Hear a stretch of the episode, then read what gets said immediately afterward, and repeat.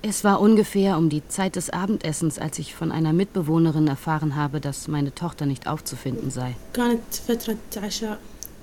فجأة إنه بنتي اختفت إجت خبرتني واحدة من السكان اللي بالبالون قالت إنه أخت بنتك أخذها شخص باكستاني الجنسية Später hat man meine Tochter mit einem Pakistaner gefunden. Er hat auch in der Unterkunft gewohnt. November 2017.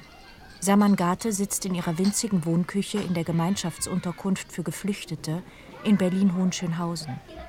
Im Backrohr brutzelt es. Die Kinder, zehn, neun und fünf Jahre alt, spielen in der Küche. Ein Kinderzimmer haben sie nicht. Samangate erzählt uns von jenem Abend des 27. September 2016, als ihr Mann Hussam Fadel von einem Polizisten erschossen wurde. Syrische Mitbewohner sind dem Pakistaner und unserer Tochter nachgegangen. Und kurz danach kamen sie mit den beiden zurück.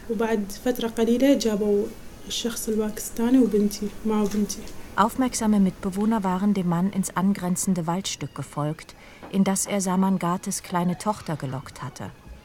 Sie befreiten das Mädchen und brachten die beiden zur Unterkunft zurück. Das Security-Personal rief die Polizei, die mit großem Aufgebot anrückte. Die Polizei hat den Pakistaner vernommen, eine halbe Stunde lang ungefähr. Dann gingen sie aus der Traglufthalle raus. Und dann habe ich Schüsse gehört.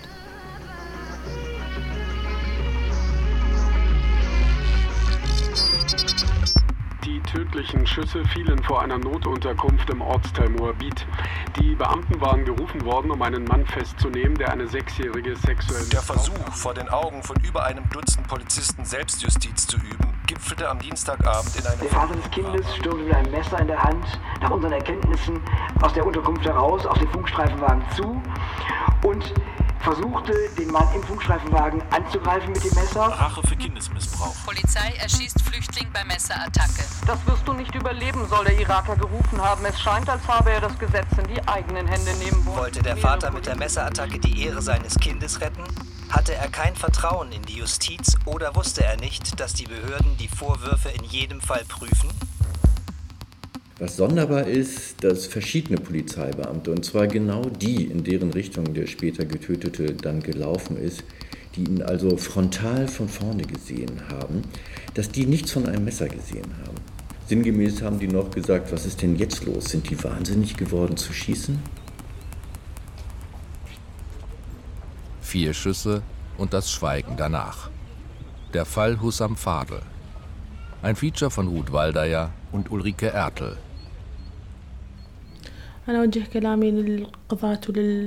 Als wir Samangate 2017 das erste Mal treffen, ist sie 28 Jahre alt.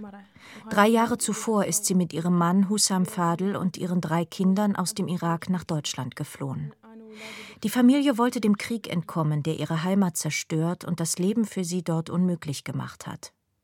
Ihr Weg führte über die Türkei, wo sie eineinhalb Jahre in einem Camp lebten. Im Februar 2016 brachen sie auf dem Landweg nach Europa auf. Vier Monate später, im Juni 2016, kamen sie schließlich in Berlin an, wo sie in der Traglufthalle Moabit, auch Ballon genannt, untergebracht wurden. Die Familie teilte sich die Notunterkunft mit 300 anderen Menschen, die in Deutschland Asyl beantragt hatten. Das Besondere an der Traglufthalle, die Geflüchteten waren nicht in Zimmern untergebracht, sondern in Kabinen, die nach oben offen waren. Das gesamte Leben der Menschen spielte sich unter der sieben Meter hohen Kuppel der Halle ab, mit einer Akustik wie in einer großen Kirche. Die Herstellerfirma Paranet hat der Halle den Namen Care Dome gegeben. Gegessen wurde in eigens ausgeschilderten Gemeinschaftsflächen. Trotz fehlender Privatsphäre versuchte die Familie so gut es ging, ein normales Leben zu führen. Die Kinder besuchten die Schule, die Eltern brachten sich ehrenamtlich im Leben in der Gemeinschaft ein und besuchten den Deutschunterricht. Dieses Leben fand im Herbst 2016 ein abruptes Ende. Als ich aus der Traglufthalle rauskam, habe ich meinen Mann am Boden liegend gesehen. Samangate befindet sich in der Unterkunft, als sie die Schüsse hört. Was ist draußen passiert?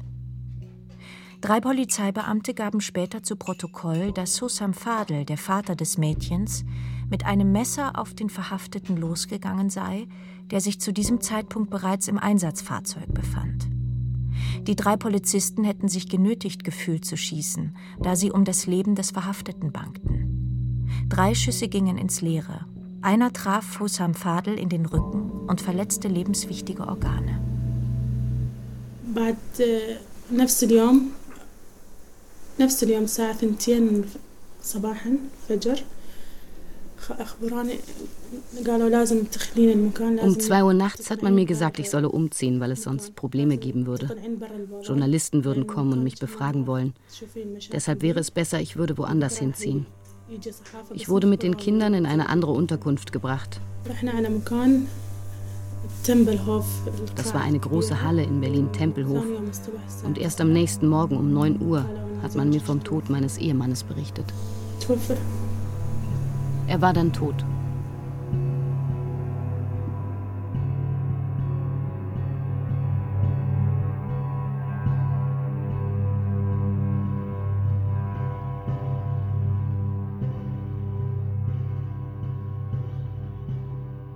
Ich habe sehr viele meine arabische Freunde angerufen und sehr viele Freunde aus verschiedenen Unterkünften angerufen, Sozialarbeiterinnen angerufen, um zu erfahren, wo diese Frau kontaktiert werden kann.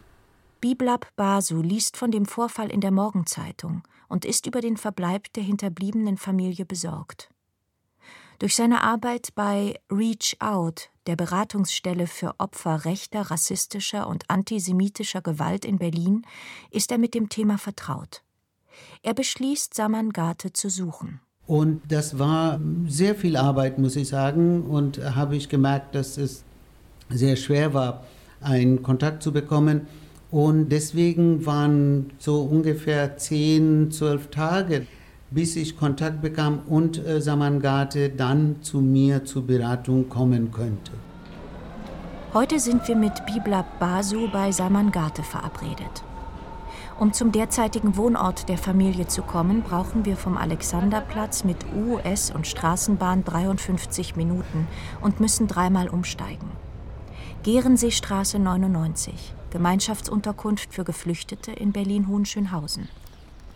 Ein freistehender Plattenbau an einer vierspurigen Straße. Vorplatz mit Schranke. Ein Karree mit 250 Klingelschildern. Danke. Zwei Männer in Security-Jacken unterhalten sich im Glaskasten im Eingangsbereich. Als wir das Haus betreten, stecken sie kurz ihren Kopf aus dem Kasten. Wir gehen vorbei und sie nicken uns kurz zu, ohne ihr Gespräch zu unterbrechen. Im Unterschied zu uns war es für Bibla Basu nicht so einfach, an den Security-Männern vorbeizukommen. Das erste Mal, als ich Samangate besuchen wollte, wollten sie mich nicht so reinlassen. Mein Ausweis wollten sie behalten. Dann habe ich gesagt, nein, ich äh, gebe keinen meinen Ausweis außer die Polizei.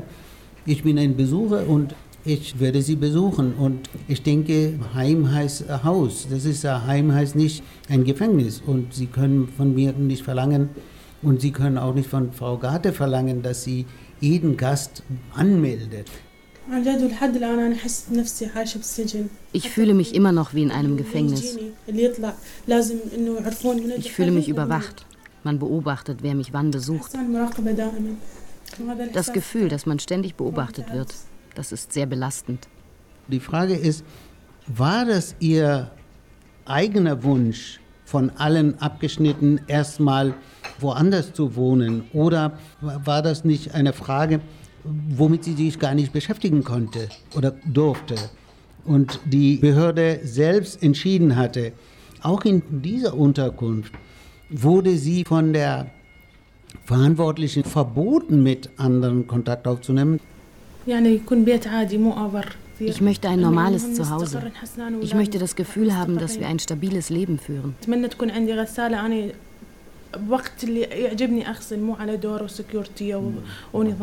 Ich möchte eine eigene Waschmaschine haben und waschen können, wann ich es will, ohne mit der Security einen Termin machen zu müssen. Das ist mein Traum. Im Mai 2017, acht Monate nach Hussam Fadels Tod, stellt die Staatsanwaltschaft Berlin das Ermittlungsverfahren gegen die schießenden Polizisten ein. Im September 2017 wird die Einstellung von der Generalstaatsanwaltschaft bestätigt. Wir kontaktieren Martin Steltner, den Pressesprecher der Berliner Staatsanwaltschaft. Er ist einfach und unkompliziert zu erreichen und gibt uns bereitwillig eine telefonische Auskunft. Das Ergebnis dieser Ermittlungen ist, dass die Polizeibeamten sich auf das Notwehrrecht berufen konnten, dass ihr Verhalten durch Notwehr gerechtfertigt war, dass also in dieser konkreten Situation der Einsatz der Schusswaffe geboten war, erforderlich war, um den Angriff abzuwenden. Leider mit der Folge, dass der Angreifer dabei zu Tode gekommen ist. Was genau haben die Ermittlungen ergeben, wollen wir von Martin Steltner wissen. Was genau hat sich an jenem Abend des 27. September 2016 nach den Erkenntnissen der Staatsanwaltschaft in der Flüchtlingsunterkunft Berlin-Moabit abgespielt? Es sind alle Zeugen vernommen worden, die was zu dem Geschehen sagen konnten. Und aufgrund unserer Zeugenvernehmungen haben wir einen Sachverhalt ermittelt. Der Geschädigte ist zunächst von den Beamten am Boden festgehalten, nachdem er auf die Beamten zugerannt ist, mit der Absicht offensichtlich, die festgenommene Person anzugreifen, hat sich dann befreien können mit einem Messer. Der Geschädigte ist angerufen worden, Messer weg, Stopp, ist ein Messer sichergestellt worden am Tatort und aufgrund dieses Messerangriffs ist es zum Schusswaffeneinsatz gekommen. Es gibt keine, keine, keine Wahrscheinlichkeit einer Verurteilung, es gibt keinen Verdacht gegen die Polizeibeamten, keinen hinreichenden Tatverdacht. Deswegen wird das Verfahren eingestellt.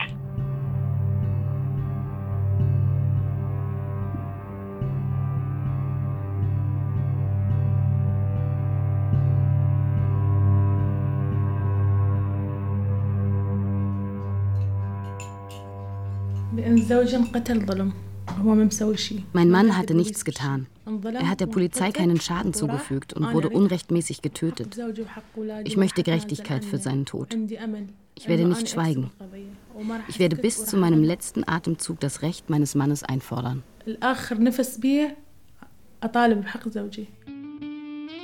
Saman Gate ist überzeugt. Ihr Mann war selbst Polizeibeamter gewesen, als sie noch im Irak lebten, und niemals würde er mit einem Messer auf einen Menschen losgehen. Sie beauftragt die Rechtsanwältin Christina Klemm und den Rechtsanwalt Ulrich von Klingreff mit der Vertretung ihrer Interessen. Die beiden wollen die Darstellung der Berliner Polizei und das Urteil der Staatsanwaltschaft nicht hinnehmen. Denn, was Martin Steltner uns gegenüber am Telefon nicht erwähnt hat, im Laufe des Ermittlungsverfahrens sind auch einige sehr widersprüchliche Zeugenaussagen zu Protokoll gekommen. Einige wollen gesehen haben, dass Hussam Fadel mit einem Messer auf den Verhafteten zugestürmt war. Andere gaben an, überhaupt kein Messer gesehen zu haben. Und das Messer, das später angeblich am Tatort gefunden wurde, wies keine Fingerabdrücke auf, die Hussam Fadel zugeordnet werden konnten. Gemeinsam mit den beiden Rechtsanwälten legt Saman Gate Berufung gegen die Einstellung des Verfahrens ein und stellt im September 2017 beim Kammergericht Berlin einen Antrag auf ein Klageerzwingungsverfahren. Ein Klageerzwingungsverfahren nennt man das Verfahren, wenn die Staatsanwaltschaft sich nicht zu einer Anklageerhebung entschließen kann und man dann versucht, mit Hilfe in diesem Fall des Kammergerichtes Berlin, dass die Staatsanwaltschaft verpflichtet wird, auch gegen ihren eigenen Willen verpflichtet wird, diese Anklage zu erheben. Ulrich von Klingreff, einer der beiden Anwälte, die das Klageerzwingungsgesuch gestellt haben. Wir machen uns auf den Weg zu der Behörde, in der das Gesuch bearbeitet wird, und fragen Thomas Seifert, den Vorsitzenden Richter des Kammergerichts Berlin, wie oft solche Klageerzwingungsgesuche im Jahr gestellt werden. Also wir haben so im Jahr um die 250 Anträge dieser Art zu bearbeiten. Ich stelle es ins Verhältnis zu Ermittlungsverfahren, die in Berlin überhaupt anfallen, und das sind weit über 100.000 im Jahr. Und wie vielen von diesen Gesuchen wird stattgegeben? Im Ergebnis stattgegeben eine ganz geringe Anzahl. Für das letzte Jahr war es ungefähr ein Prozent. Wenn im Jahr 2018 250 Klageerzwingungsgesuche gestellt wurden und einem Prozent wurde stattgegeben, heißt das zwei bis drei Gesuchen pro Jahr. Das ist nicht viel. Das bedeutet, Das Klageerzwingungsgesuch von Saman Gate hat auch keine besonders großen Erfolgsaussichten.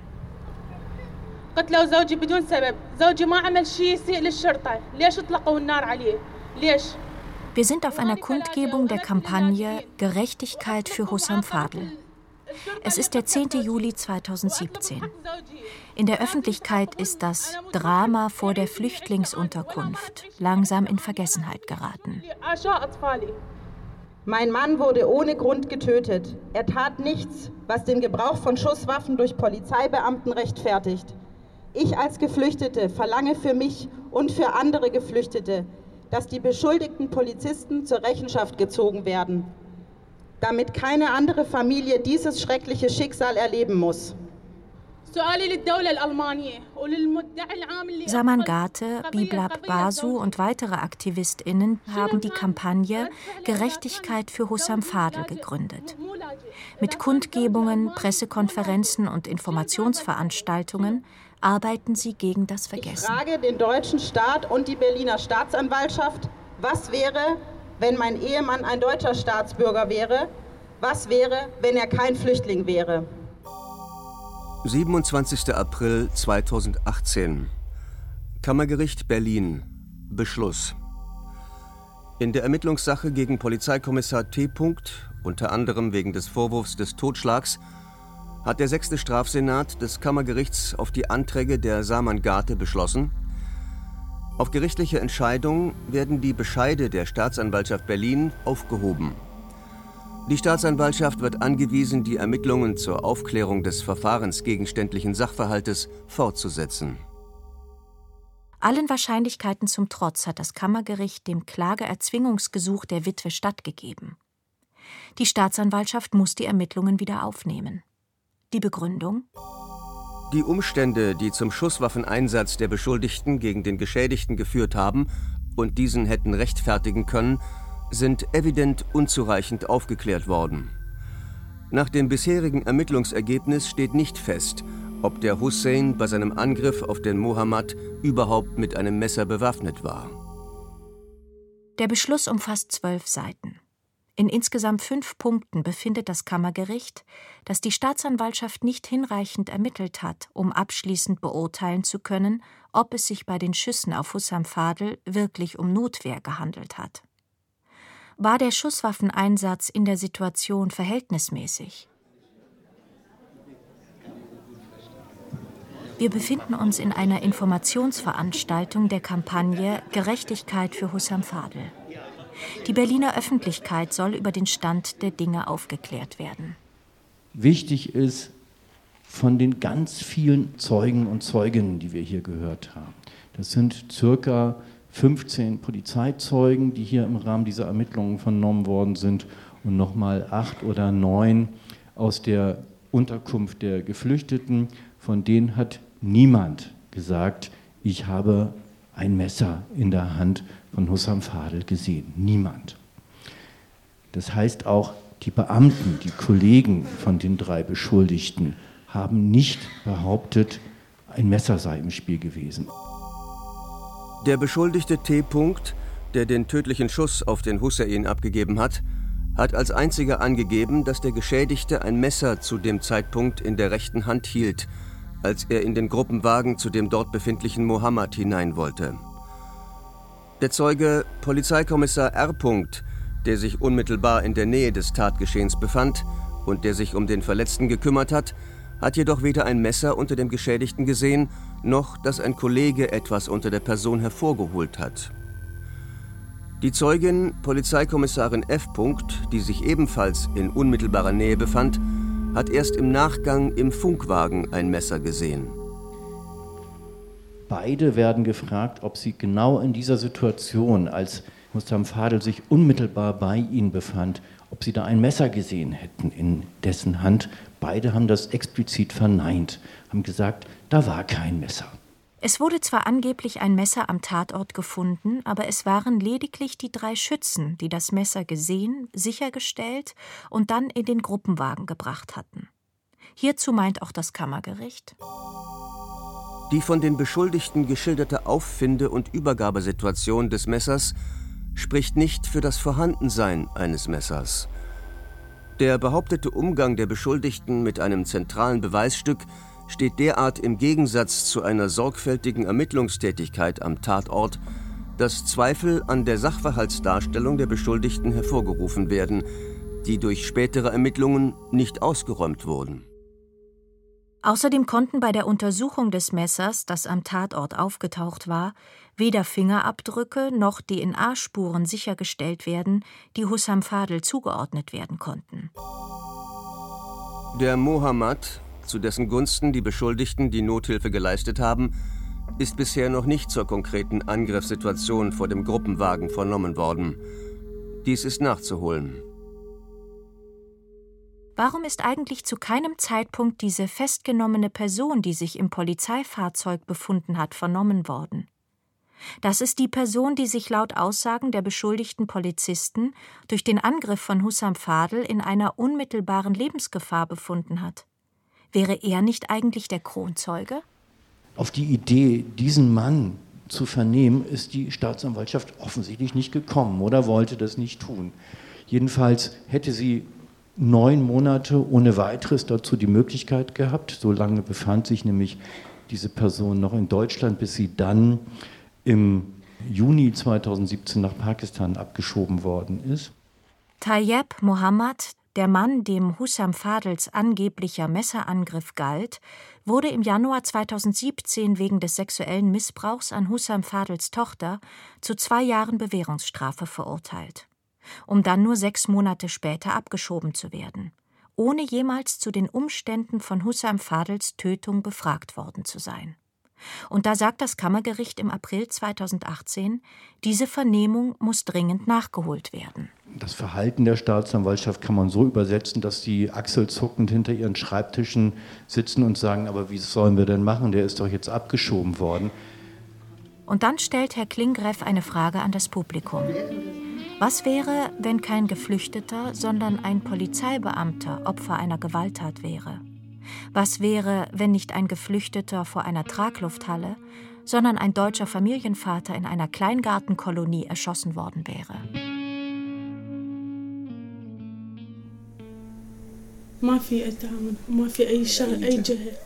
Es ist nichts geschehen. Keiner kam auf mich zu und sprach mit mir über das Leid, was ich durchlebt habe Als wäre der Gestorbene kein Mensch gewesen.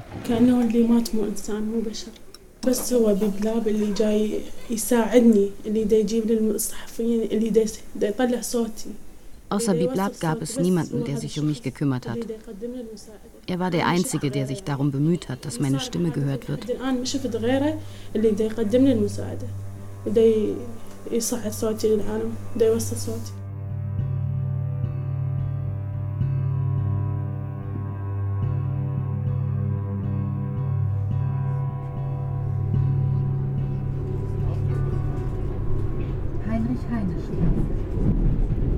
Oktober 2018. Mehr als zwei Jahre nach Hussam Fadels Tod. Unser Weg hat uns einmal mehr nach Berlin-Moabit geführt. Moabit ist nicht nur der Stadtteil, in dem die Traglufthalle stand und in dem sich das Amtsgericht Berlin mit dem Büro des Pressesprechers Martin Steltner befindet. In Moabit ist auch das Büro von Reach Out, der Beratungsstelle für Opfer rechter, rassistischer und antisemitischer Gewalt. Hier treffen wir Saman Garte zu einem erneuten Gespräch. Was waren für dich die Gründe zu sagen, ich mache jetzt eine Kampagne, ich gehe an die Öffentlichkeit, das ist das Recht meines Mannes und meiner Kinder. Ich werde es nicht aufgeben. Ich habe Hoffnung, den Prozess zu gewinnen.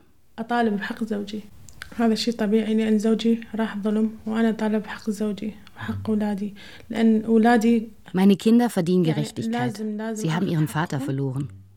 Ich will ein besseres Leben für meine Kinder, eine bessere Zukunft. Das ist meine Verpflichtung.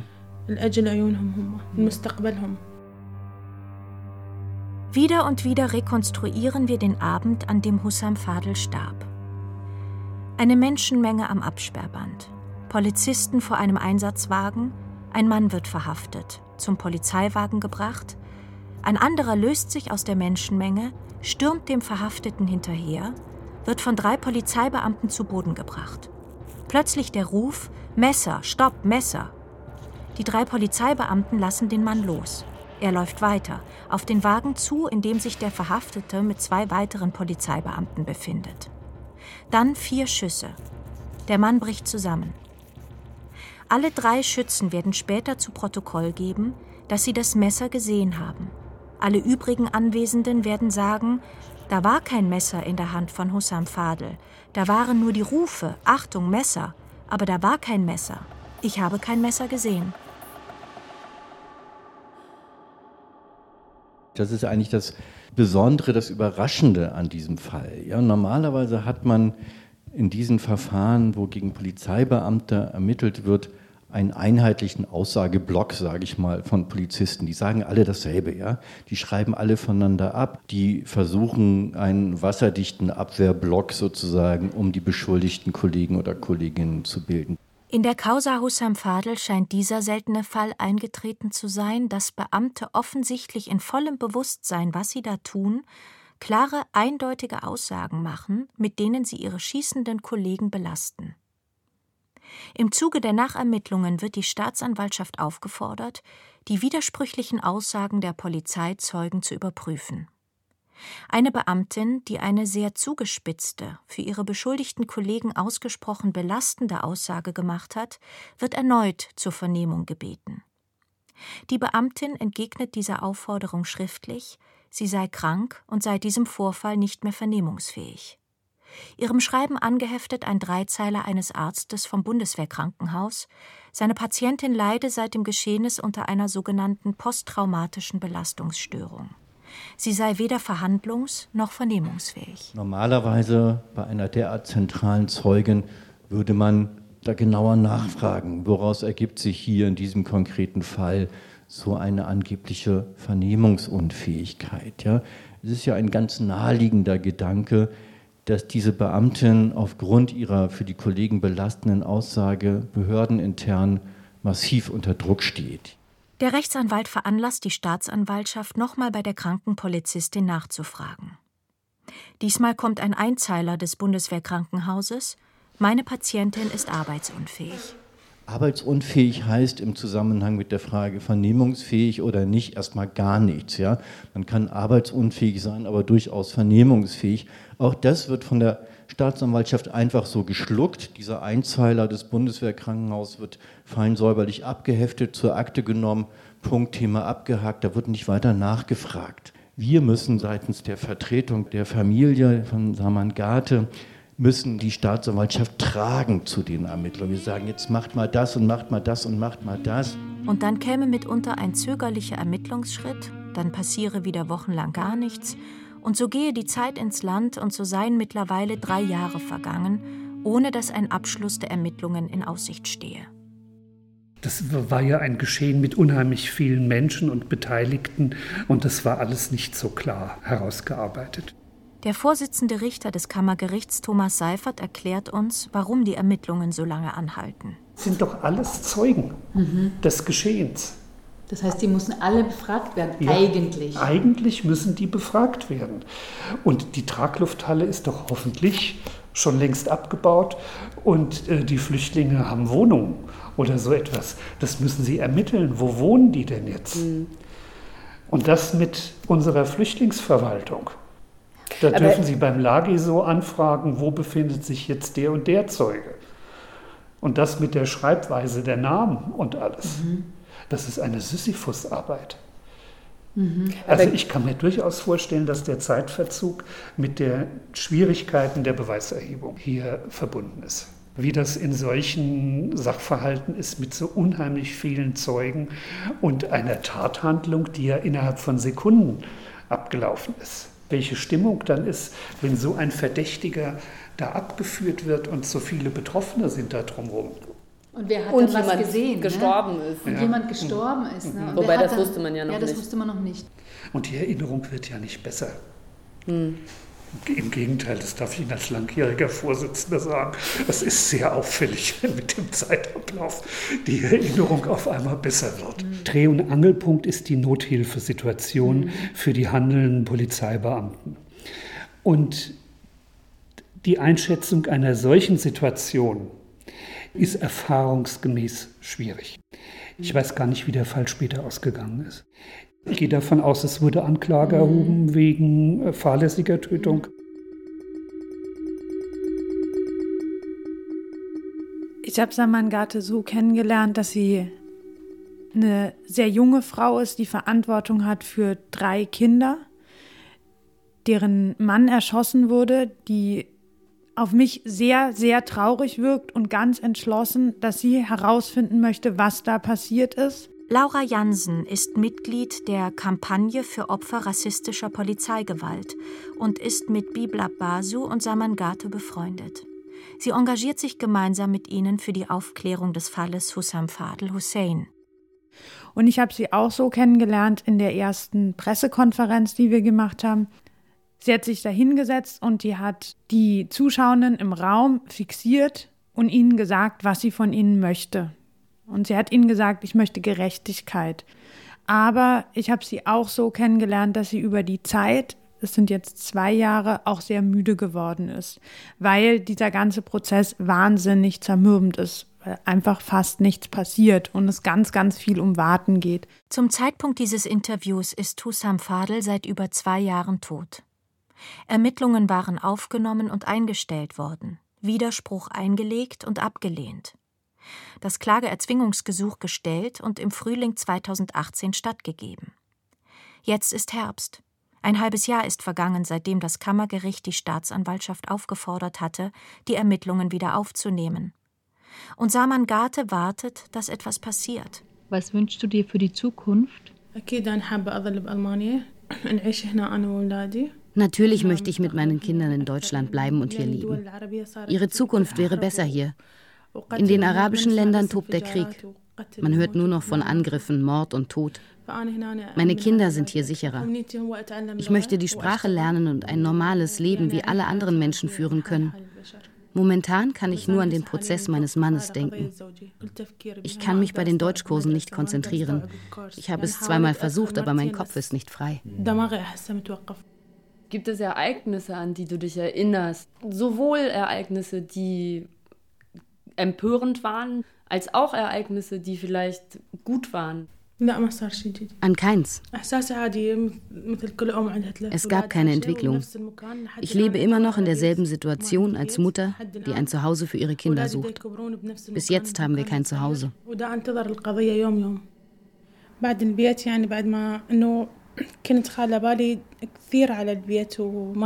Ich suche seit zweieinhalb Jahren aktiv eine Wohnung und es gab Tage, an denen ich drei Besichtigungstermine hatte. Ich habe aber bisher nur Ablehnungen erfahren.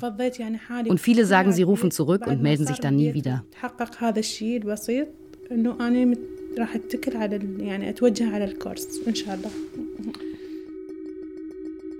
Und auch die Arbeit der Kampagne Gerechtigkeit für Hussam Fadel kommt nur schleppend voran.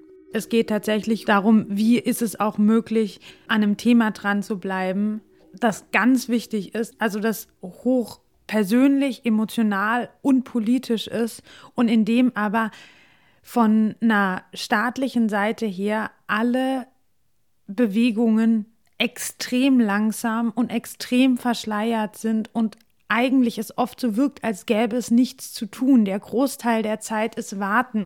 Und dann gab es dieses Klageerzwingungsverfahren, dem stattgegeben wurde. Das ist ein großer Meilenstein, aber es geht wieder zurück in die Behörden und dann heißt es für Sammern wieder warten. Es passiert nichts. Sie wartet und wartet und wartet und sie macht jeden Tag den Briefkasten auf und wartet darauf, dass da irgend, irgendein Bescheid kommt, irgendeine Nachricht, dass sich etwas entwickelt und es kommt nichts. Ja, warten, ja, ich habe von klein auf gelernt, ähm, nicht in der Schule, sondern das Leben hat äh, mir beigebracht, dass man warten muss für Gerechtigkeit für Menschen, für ein Leben in Würde muss man immer warten, weil ansonsten wäre dein Leben nicht so. Das heißt, es gibt Menschen, die das nicht wollen die alles tun, damit dein Leben kein würdiges Leben ist. Wenn du dagegen angehen willst, kämpfen willst, dann musst du auch lernen zu warten. Und während man wartet, müssen wir versuchen, mehr Freunde zu holen, die das erfahren, dass ich vielleicht mit meinem Anliegen auch gleichzeitig diese Menschen, deren Leben fast komplett zerstört ist, also die Ehefrau und die Kinder, mindestens ein bisschen Ruhe anbieten kann. Ja, Ruhe in ihrem Leben, Ruhe für ihre Seele. Wenn einem Klageerzwingungsverfahren stattgegeben wird und die Staatsanwaltschaft ihre Ermittlungsarbeit wieder aufnehmen muss, dann wird aus einem eingestellten, das heißt aus einem abgeschlossenen Verfahren, wieder ein laufendes Verfahren, was als Folge nach sich zieht, dass keine der involvierten Stellen mit uns sprechen will, was auch unsere Arbeit erschwert. Wir probieren es trotzdem. Februar 2019 an die Pressestelle der Staatsanwaltschaft. Sehr geehrter Herr Steltner, für den RBB produzieren wir ein Radiofeature zum Thema polizeiinterne Ermittlungsarbeit. Wir möchten Sie neben allgemeinen Fragen zum Thema unter anderem zum Ermittlungsverfahren gegen einen bzw. mehrere Polizeikommissare interviewen, das mit dem Bescheid vom 6. September 2017 eingestellt wurde. Gegenstand des Ermittlungsverfahrens war der Vorwurf des Totschlags des irakischen Staatsangehörigen Hussam Fadel Hussein. Wir denken, dass sich anhand dieses Falles anschaulich über die Komplexität von polizeiinternen Ermittlungen sprechen lässt. Würden Sie für uns zu einem Interview bereitstehen oder die Anfrage an einen Sachverständigen weiterleiten? Hier nochmal meine Telefonnummer mit freundlichen Grüßen Ulrike Ertel und Ruth Waldeyer. Auf diese Anfrage folgen mehrere Telefongespräche mit seinem kontaktfreudigen und sehr liebenswürdigen Vorzimmerherrn, einige Anschlussmails, telefonische Rückrufvereinbarungen, Herr Steltner habe gerade das Haus verlassen oder sei gerade noch nicht im Hause, er werde sich umgehend zurückmelden. Dann einige Telefontermine zur Findung eines Telefontermins zur Interviewterminfindung. Ende März 2019 endlich eine Antwort. Sehr geehrte Frau Ertel, da Sie keine Telefonnummer übersandt haben, bitte ich um Rückruf unter unten genannter Telefonnummer. Vielen Dank. Mit freundlichen Grüßen, Martin Steltner, Oberstaatsanwalt. Es kommt also monatelang nicht zu einem direkten Gespräch mit dem Pressesprecher. Wir wenden uns an die Pressestelle des Berliner Justizsenators, um zu erfahren, warum die Pressestelle der Staatsanwaltschaft nicht zu einem Gespräch mit uns zur Verfügung steht. Aber auch da kommt selbst nach mehrmaligem Nachhaken keine Antwort. Erst als wir im Juli 2019 direkt an die Generalstaatsanwältin Margarete Koppers schreiben, die persönlich mit dem Fall befasst ist, kommt es im August 2019 zu einem Interview. Vielleicht sollten wir uns an dieser Stelle nochmal vergegenwärtigen, was Herr Steltner im Dezember 2017 zu uns gesagt hat alle Zeugen vernommen worden, die was zu dem Geschehen sagen konnten. Und aufgrund unserer Zeugenvernehmungen haben wir einen Sachverhalt ermittelt. Der Geschädigte ist mhm. zunächst festgehalten worden von den Beamten, konnte zunächst zu Boden gebracht werden, hat sich dann befreien können mit einem Messer und aufgrund dieses Messerangriffs ist es zum Schusswaffeneinsatz gekommen. Im August 2019 läuft das Gespräch folgendermaßen ab wie gesagt, also wir werden nicht irgendwie zu Husam Fadel fragen, also keine Fragen zu dem Fall stellen. Wir würde, uns würde aber einfach interessieren, warum dauern diese Nachermittlungen so lange? Also wie gesagt, es ist ein laufendes Verfahren ja. und zum laufenden Verfahren möchte ich mich mit dem Verständnis nicht äußern. Ja, und auch nicht dazu, warum das so Nein, mhm. das wird sorgfältig gemacht, gehe ich von aus. Mhm. Und das dauert manchmal eben, mhm. aber... Martin Steltner wird mit uns nicht über den Fall von Hussam Fadel sprechen. Aber wir sind jetzt schon mal vor Ort und wir dürfen ihn allgemein über das Thema polizeiinterne Ermittlungen befragen. In einem Ermittlungsverfahren, in dem die Polizei angeklagt wird, haben wir es mit dem Sonderfall zu tun, dass Polizeibehörden gegen Polizeibehörden ermitteln. Wie ist in einem solchen Fall die Zusammenarbeit der Staatsanwaltschaft, die die Ermittlungen leitet, mit der Polizei? Wie ist das Verhältnis? Ich spreche jetzt für die Strafverfolgungsbehörde und für unseren Job und den machen wir gut. Und wir haben, richtig, die Polizei und die Staatsanwaltschaft, ist ein spezielles Verhältnis. Die Polizei ist, oder Teile der, der Polizei sind unsere Ermittlungspersonen, die gemeinsam mit der Staatsanwaltschaft Straftaten aufklären. Umso, sagen wir mal, schwieriger ist es natürlich vom Grundsatz her, wenn dann die Ermittlungspersonen, mit denen wir sonst zusammenarbeiten, im Verdacht stehen, Straftaten zu begehen. Da wir aber ohne Ansehen der Person ermitteln, ist es in diesem Fall umso wichtiger, dass also nicht innerhalb der Polizeibehörden sozusagen die gleichen Leute gegen ihre Kollegen ermitteln, sondern dass da eine Spezialzuständigkeit existiert und da existiert eine hoch professionell agierende Spezialdienststelle bei der Polizei, die diese Delikte ermitteln. Und das ist für uns natürlich eine sehr große Erleichterung, weil wir sind auf die Ermittlungsarbeit dieser Beamten angewiesen. Okay, also Sie würden jetzt nicht sagen, dass durch diese spezielle Situation, dass das einen Einfluss auf die Strafverfahren hat? Nein, das darf keinen Einfluss nehmen, das nimmt auch keinen Einfluss. Was heißt denn ohne Ansehen der Person? Das haben Sie jetzt schon öfter gesagt. Was heißt das? Dass jeder vor dem Gesetz gleich ist. Und ganz generell, wie lange können im Allgemeinen solche Nachermittlungen dauern?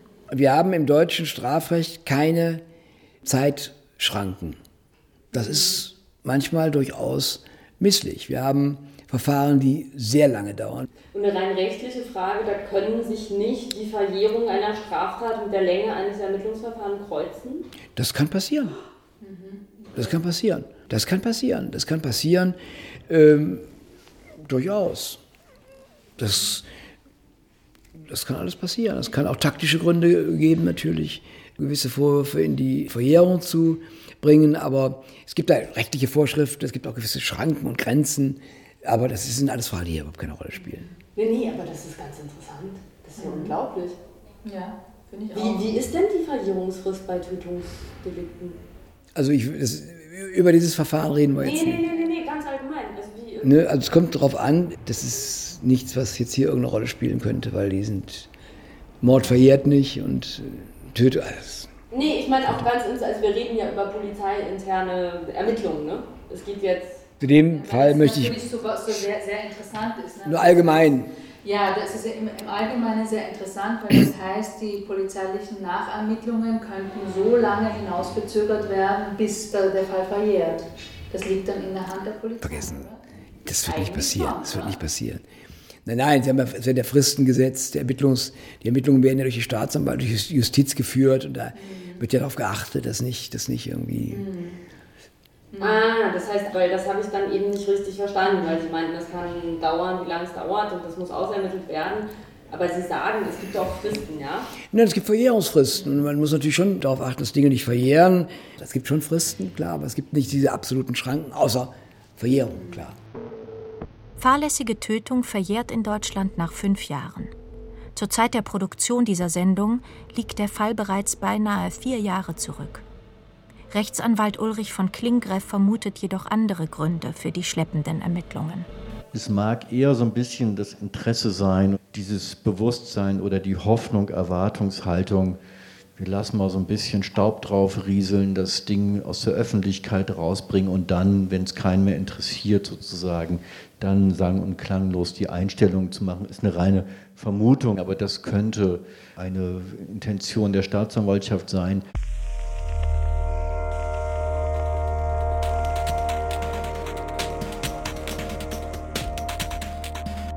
Wir machen ein Stück und äh, wir recherchieren da über diesen Vorfall.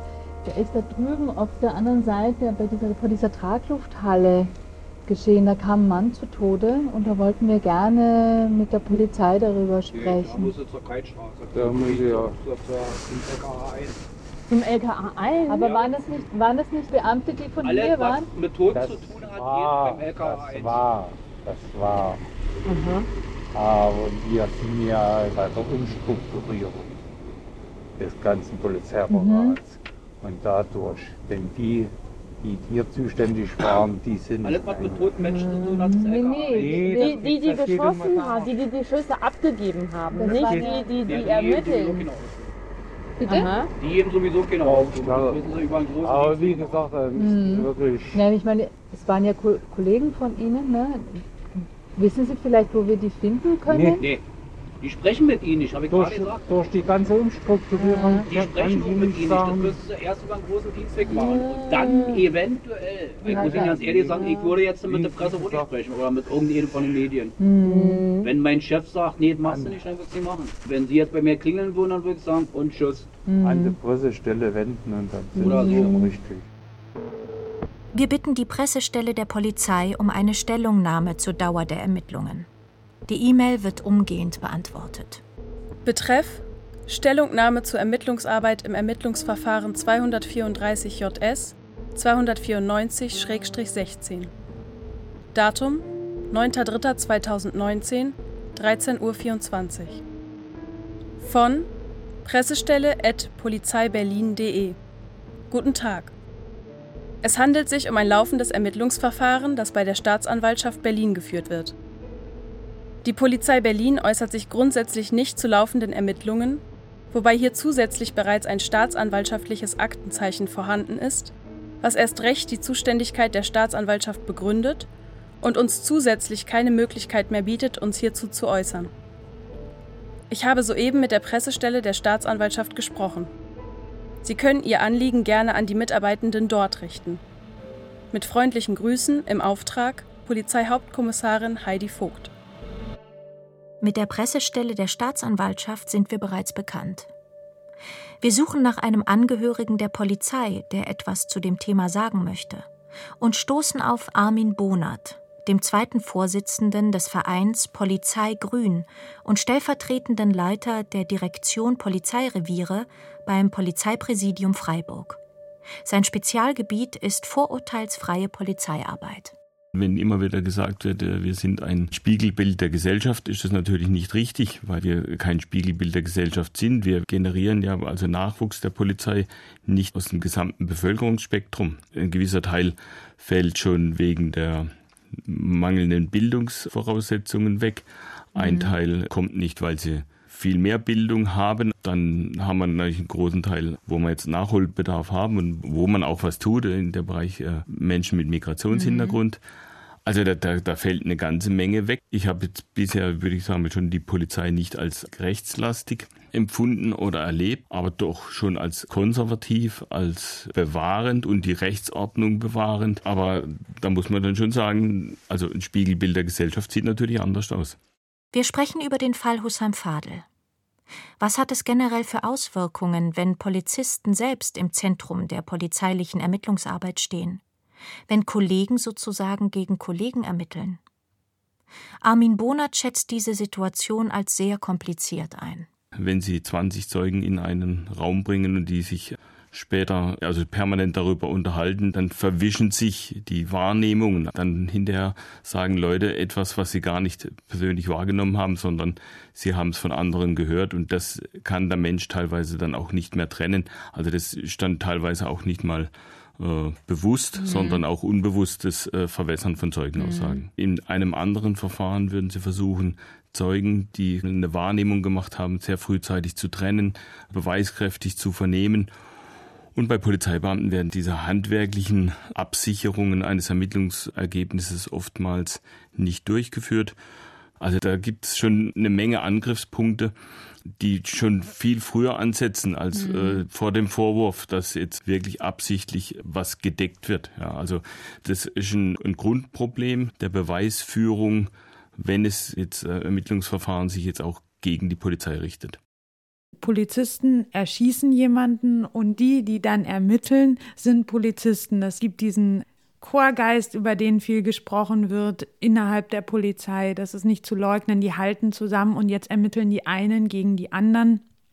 Das ist hochproblematisch, wenn da tatsächlich klar herauskommen soll, was an diesem Tag passiert ist. Deshalb sagen wir auch immer, dass es eine unabhängige Stelle geben muss, an der es auch möglich ist, sich über Polizeigewalt zu beschweren und dass es auch unabhängige Ermittlungen geben muss. Unabhängige Ermittlungsstellen für Polizeigewalt, wie es sie in vielen europäischen Nachbarländern gibt, werden allmählich auch hier in Deutschland diskutiert. Im Fall Hussam Fadel werden sie nicht mehr greifen. Zu Produktionsbeginn dieser Sendung ist es auch nach wie vor offen, ob es zu einer öffentlichen Verhandlung kommen wird.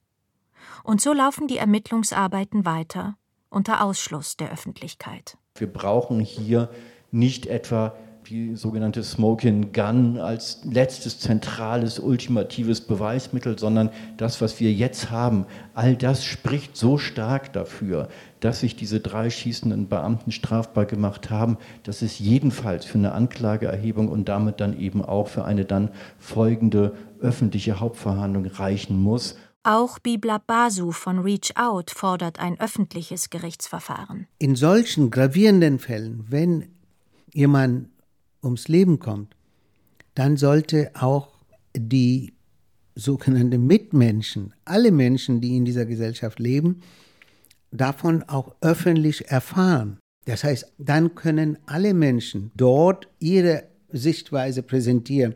Das heißt, auch die Beschuldigten können sich verteidigen und ihre Anliegen darstellen, genauso wie die, die Angehörige der Getöteten auch ihre Sichtweise darstellen. Ein öffentliches Verfahren. Was spricht eigentlich dagegen? Also es geht hier um Menschen. Es geht um Menschen und genau. Polizeibeamte sind eben auch Menschen, die in einer schwierigen Situation hier ihren Dienst verrichten und oftmals als letztes Mittel gezwungen sind, zu solchen Methoden, zu solchen Maßnahmen zu greifen. Und die haben genau die gleichen Rechte wie andere auch. Und ich kann jetzt nicht, nur weil es ein Polizeibeamter ist, nur weil ich vielleicht ein öffentliches äh, Interesse habe, kann ich nun, den nun nicht vor Gericht zerren, wenn die Voraussetzungen nicht vorliegen. Wann liegen die Voraussetzungen für eine Anklageerhebung, sprich für einen öffentlichen Prozess vor? Wenn die Staatsanwaltschaft nach einem durchgeführten Ermittlungsverfahren zu der Erkenntnis kommt, dass zureichende Anhaltspunkte für die Begehung einer Straftat vorliegen und die Wahrscheinlichkeit einer Verurteilung besteht. Armin Bonert von der Polizei Grün findet, dass ein öffentliches Gerichtsverfahren durchaus im Interesse der beschuldigten Beamten liegen könnte. Also wenn man selbst von so einem Schusswaffengebrauch betroffen ist, wenn man selbst schießen muss, ist es auch eine belastende Situation. Und es ist entlastend, wenn sauber und abschließend und gut ermittelt wird mhm. und eine Einstellung durch die Staatsanwaltschaft und dann auch noch mit, wie, wie es jetzt kritisiert wird, durch handwerklichen Fehlern schadet, also traumatisiert natürlich die betroffene Familie, mhm. Opferfamilie, schadet dem oder den Beamten, die geschossen haben, weil noch immer ist natürlich das Ergebnis auch möglich, dass der Schusswaffengebrauch gerechtfertigt war. Das Verfahren zieht sich jetzt seit 2016. Seither, das ist völlig unbefriedigend für den Rechtsfrieden. Saubere Ermittlungen führen da natürlich letztendlich auch zu einer finalen Entlastung und damit auch zur Verarbeitung des Erlebten. Falls sich die Staatsanwaltschaft nicht zu einem öffentlichen Verfahren durchringen kann, werden Saman Garte und Ulrich von Klingreff ein weiteres Klageerzwingungsgesuch beim Kammergericht stellen. Und dieses könnte dann wieder Nachermittlungen anordnen oder sogar das Ermittlungsmonopol der Staatsanwaltschaft aufheben und selbst die Anklage erheben. Ich kann mithelfen. das ist gut für den großen Schrank. Januar 2020. Saman hat nach langem Suchen für sich und ihre Kinder eine Wohnung gefunden. Laura Jansen und Saman Garte haben für den Umzug viele Freundinnen mobilisiert. Die Kinder sind aufgeregt und packen mit an. Und wir sind auch dabei. Ist es vorbei? Hier. Bye bye. Bye bye, Gerensee-Straße. Hallo Wohnung. Hallo Wohnung, ja. Eine Wohnung mit eigener Waschmaschine. Und jedes der Kinder hat ein Zimmer. Es gibt endlich Platz. Ja. Das ist meine Wohnung. Hier, Küche. Ah, okay, hier ist die Küche. Ja, deine Balkon. Okay. Aber es ist eine große Küche. Große? Ja, Vier Schüsse und das Schweigen danach. Der Fall Hussam Fadel. Ein Feature von Ruth Waldeyer und Ulrike Ertel. Es sprachen Eva Meckbach, Inka Löwendorf, Viktor Neumann und Ecki Hoffmann. Ton Martin Scholz und Ulrich Hieber. Regieassistenz Marie Hecht. Regie Philipp Brühl. Redaktion Gabriela Hermer. Wir danken Majid Alawadi für die Übersetzung vor Ort und die logistische Unterstützung. Eine Produktion des Rundfunk Berlin-Brandenburg 2020.